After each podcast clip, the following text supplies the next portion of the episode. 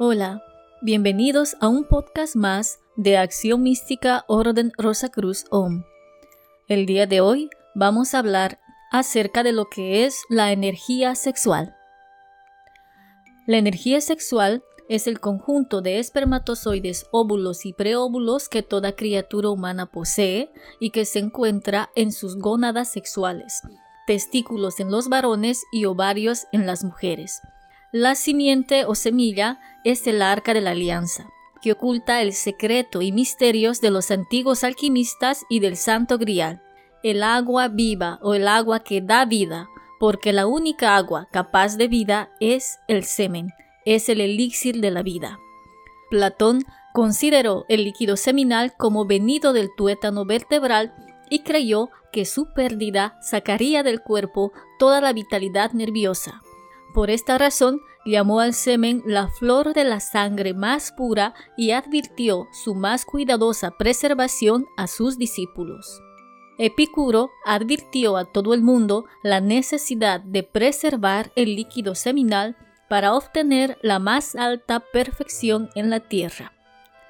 Cada espermatozoide y cada óvulo y preóvulo contiene un caudal energético incalculable, no solamente capaz de dar vida, sino de regenerar al organismo. Todos los valores nutritivos, curativos y energéticos de la simiente se encuentran en las gónadas sexuales. La simiente es una energía divina. Cuando es expulsada por el organismo, pierde todas sus facultades. Se convierte en algo terriblemente negativo y se pudre en el ambiente, contaminando así la atmósfera vital de la criatura humana. Ahí se encuentra la raíz de todas las enfermedades que aquejan a la humanidad.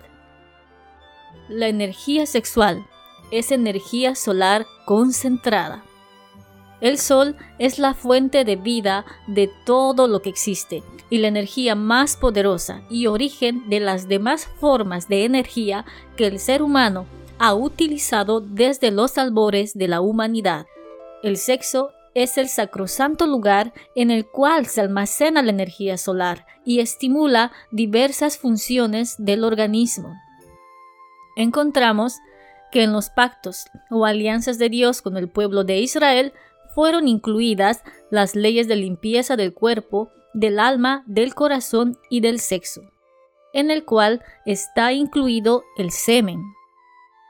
En el libro de Levítico, en el capítulo 15, versículo 2, dice, Hablad a los hijos de Israel y decidles, cualquier varón cuando tuviese emisión de semen será inmundo.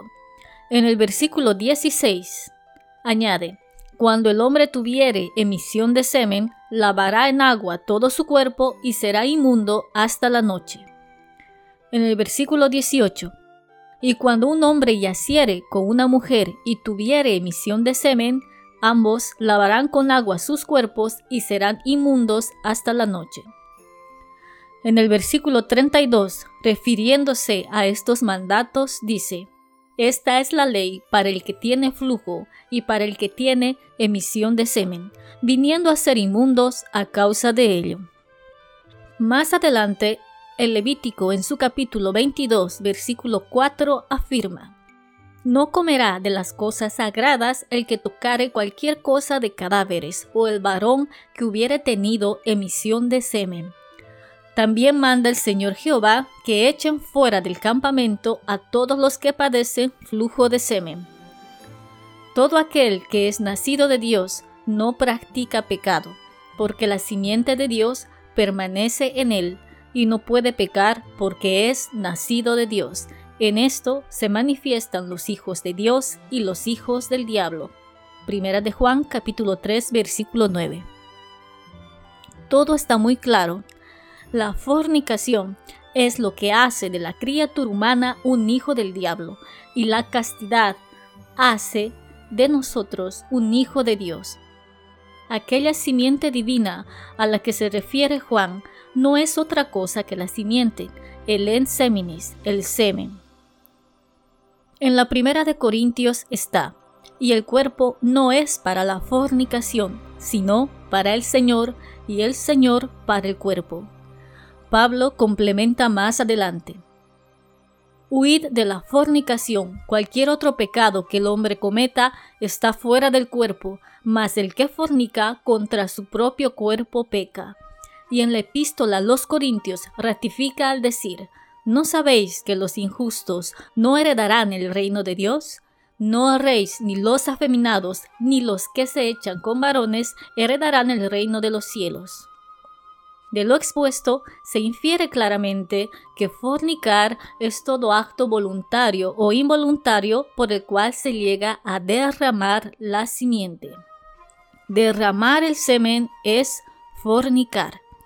El séptimo mandato del Señor Jehová, así como el tercero del Señor Buda, dice, no fornicarás, no derramarás el semen, es decir, no perderás la simiente porque la simiente en el hombre es realmente divina, es la energía por la cual puede llegar a Dios y cristalizar en sí mismo aquel maravilloso báculo de Brahma o la vara de Aarón o la espada ígnea de Perseo con la cual puede disolver eso que constituye la legión cristiana, que no es más que los vicios, defectos, errores, pecados y virtudes que ha ido alimentando y fortaleciendo vida tras vida.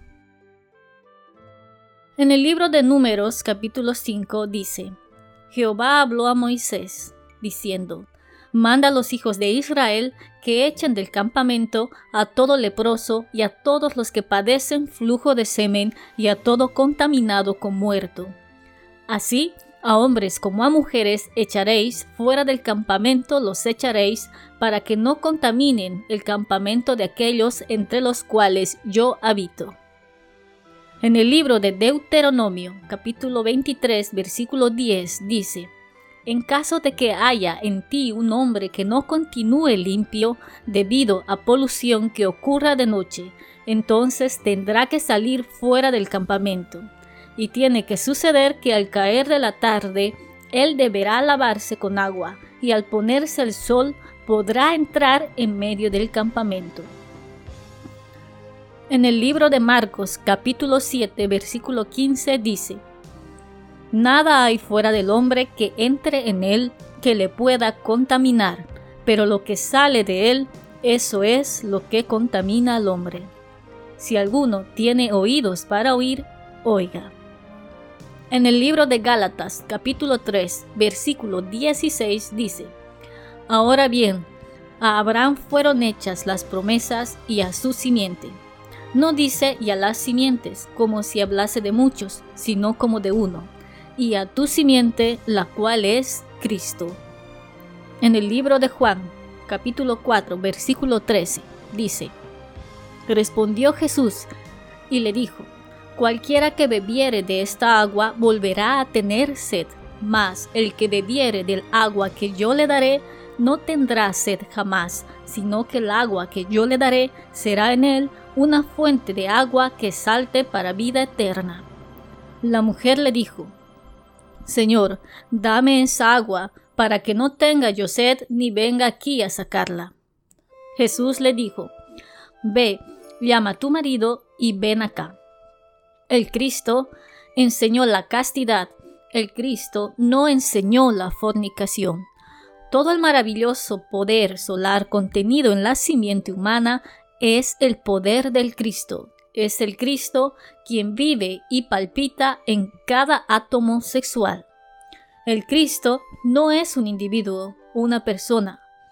El Cristo es sustancia que se halla depositada en nuestras mismas glándulas sexuales es la energía sexual, la energía solar concentrada en la simiente, la única que puede despertar en la criatura humana toda aquella gran potencialidad encerrada dentro de sí misma.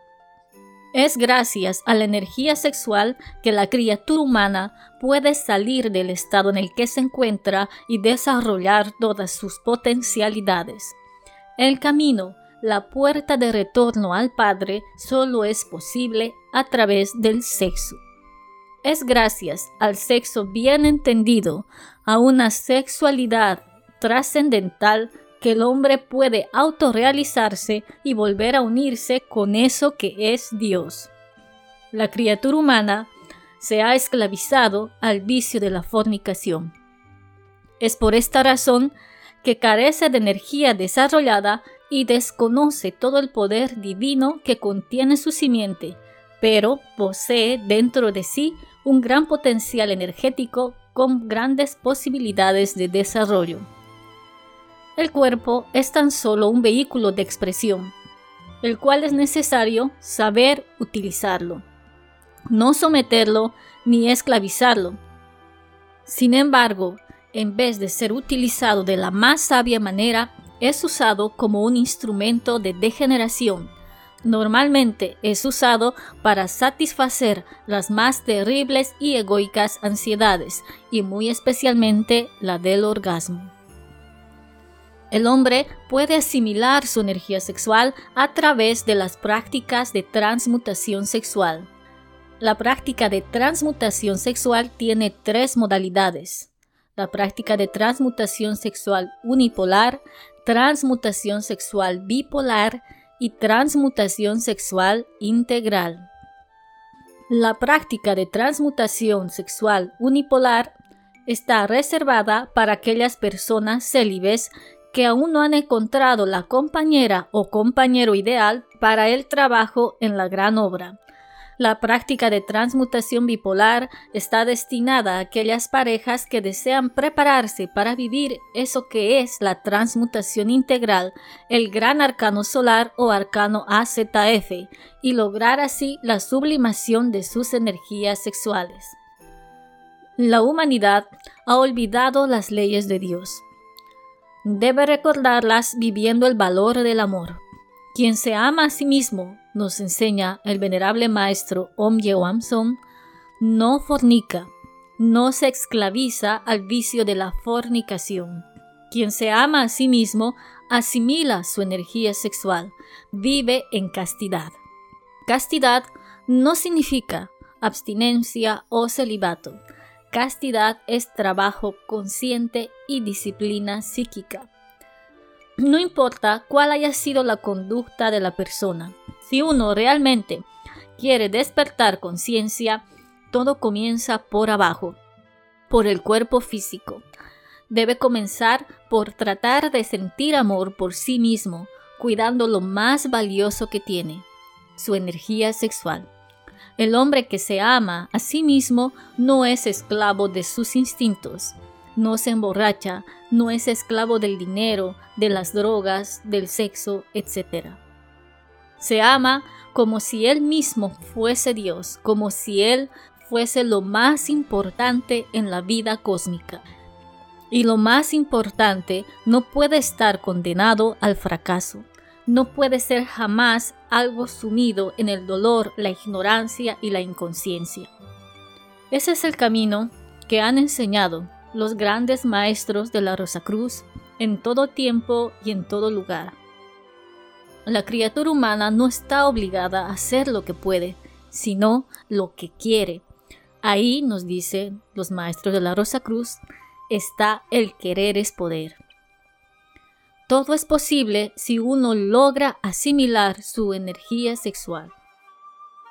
Todo lo que se ha expuesto ha sido extraído del libro El Orden Rosacruz, la Orden de Melquisedec del venerable maestro Omyawam Som.